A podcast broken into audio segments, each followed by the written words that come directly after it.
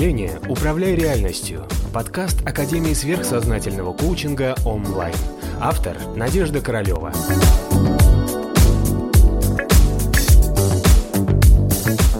Какие есть практики для прощения и принятия людей, если обида окрашена жалостью к себе? В любом случае, давайте посмотрим, поговорим сегодня про жалость к себе. Это, наверное, вообще наша любимая тема. Мы готовы любить кого угодно, но любим из позиции жертвы, внутреннего страдания. Нам себя безумно жалко. А, вот нас обидели, и у нас жалость к себе, и вот тут я бедный несчастный. Да, вот эта вот энергетика, она энергетика жертвы энергетика слабости, инфантилизма, ребенка. Ну, в разных как, психологии это по-своему называют. И вот эта вот э, жалостливая структура, она в каждом из нас живет.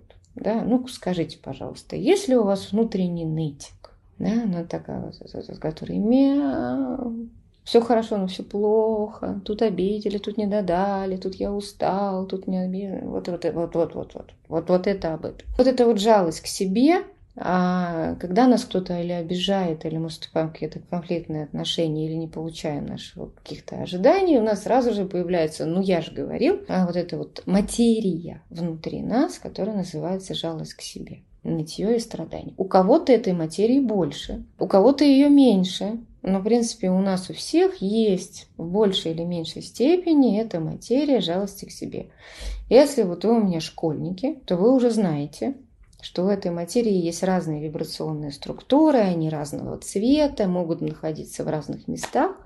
И в том месте, где находится материя жалости к себе внутри вашего астрального тела, она, в принципе, будет устраивать вам определенную карму. Или у вас будут полные косяки в личных отношениях, или в социальной реализации, или вас все время будут бросать, предавать, не любить. Или вы не сможете ничего сделать, как, не как-то воплотить свои мысли, желания. То есть, вы знаете, то есть не, не сам факт даже наличия, да, то есть количество имеет значение, но еще место расположения. Поэтому школьникам в этом смысле повезло, они могут целенаправленно целенаправленно, понимать, где она у них находится и с этим работать. Но у каждого человека она есть. И чаще всего, как мы скрываем эту жалость к себе? Мы превращаемся с вами в агрессоров. Да? То есть, если меня обидели, мне себя жалко, вы плохие. Да? И, и потом аутоагрессия, еще и против себя. Я плохой. И все. И вот вот вот катастрофа, давайте все, забиваемся в уголок, все, мне жалко себя, меня не любят, а, заедаем, запиваем, чем угодно, да, чтобы сгра... или идем в магазин и скупаем все подряд. То есть вот каким-то образом пытаемся скрыть эту боль. Основная проблема жалости к себе, что я маленький, они большие. Вот это вот вопрос взрослости. Да? То есть если вы в тот момент да, особенно когда вы не можете простить, потому что вы наверняка еще ждете, что человек изменится.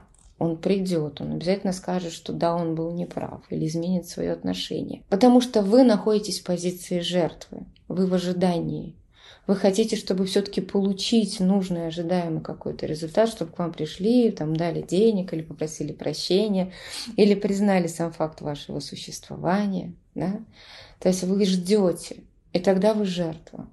Да? То есть вот я сижу и буду ждать, пока ты там одумаешься, да, или пока она там или он одумается. А давайте вы для себя скажете, что вы не будете ждать.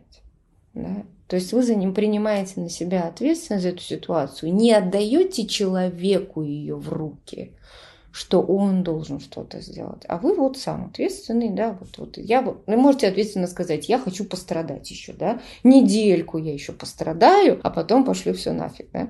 А, вот. Но если мы берем на себя ответственность за ситуацию, не то, что кто-то должен вместо нас прийти, решить, изменить к нам отношения или что-то дать, а я за себя отвечаю, что я не хочу больше об этом париться, ждать от человека чуда, что он одумается. И вы посмотрите, насколько сразу же у вас уходит вот этот инфантилизм, а, и уходит вот эта жертвенность, уходит детскость, и вы сразу же чувствуете внутри себя, я взрослый, я большой. То, что от меня хочет вся Вселенная, да, все, что от меня хотят высшие силы, они хотят нас видеть взрослыми, но не маленькими детьми. Вот эта история, потому что я сам принимаю решение, окей, пострадаю еще пять минут или день или неделю, да, или сразу же уже сейчас я перестаю ждать.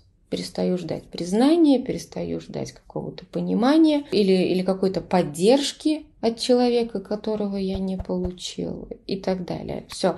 Переводим акцент на себя. Вот это вот позиция взрослого человека, на самом деле. Чем она отличается от детской позиции? Есть я, есть они, они большие, они мне не дают. Переносим ответственность за свою жизнь на других. Это позиция ребенка. Позиция взрослого человека – это когда есть я, я у себя, у меня есть вот, вот то, что есть, я за это отвечаю, и за мои чувства отвечаю, еще и за других вокруг отвечаю. Да, вот если они вдруг там как-то нуждаются в какой-то поддержке. Вот это позиция взрослого человека.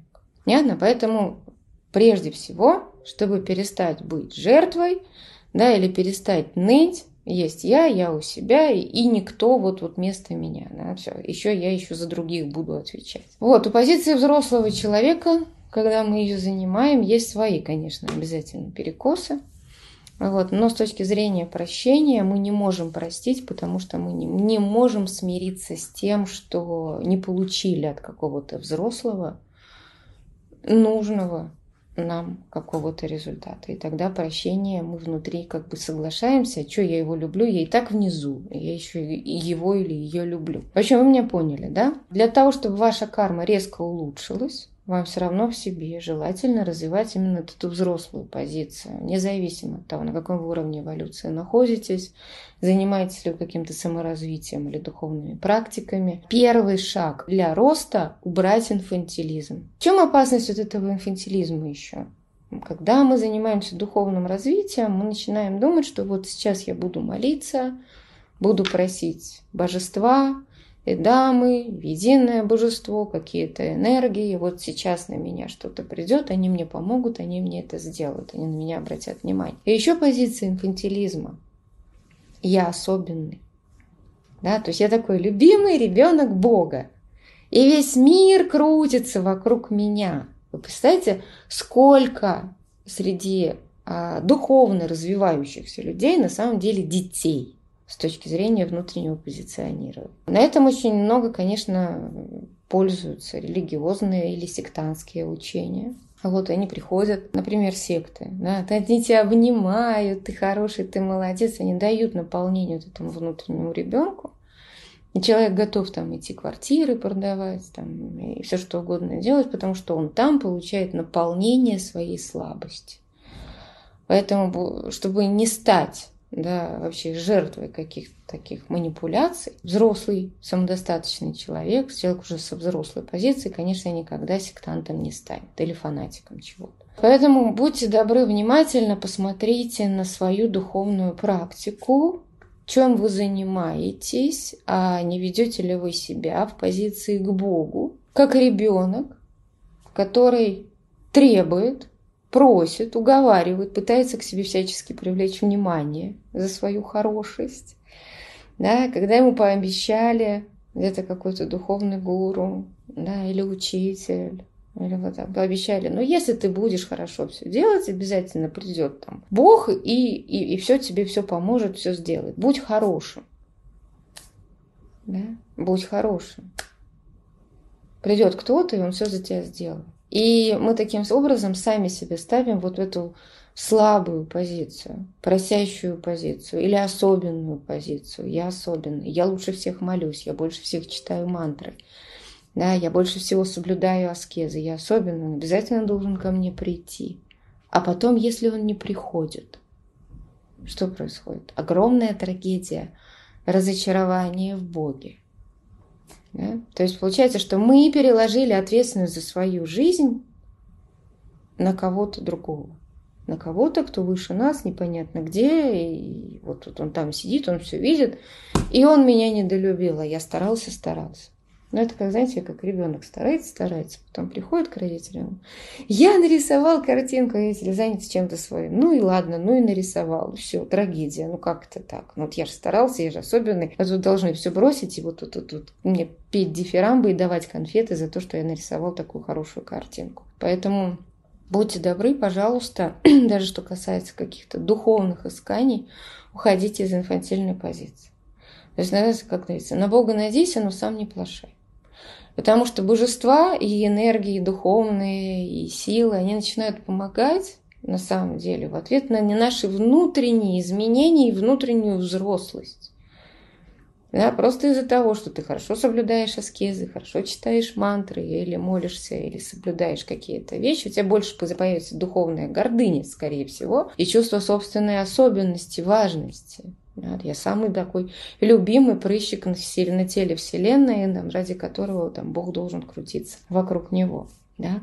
А просто делать, да, просто достигать, просто внутри себя работать. И когда грубо говоря, высшие силы, они есть, да, они видят внутри вас вот это изменение, и вы начинаете соответствовать каким-то состояниям, вы с вами эти состояния, изменения, изменения кармы, денежный успех и так далее, они с вами просто начинают случаться. Просто случаться, потому что вы этому соответствуете, а не из-за того, что вы хороший и маленький. Вот такой у нас с вами интересный разговор сегодня получился. Мы с вами перешли от прощения к жалости к себе, к инфантилизму и к взрослости. Я думаю, что много стало сейчас понятно.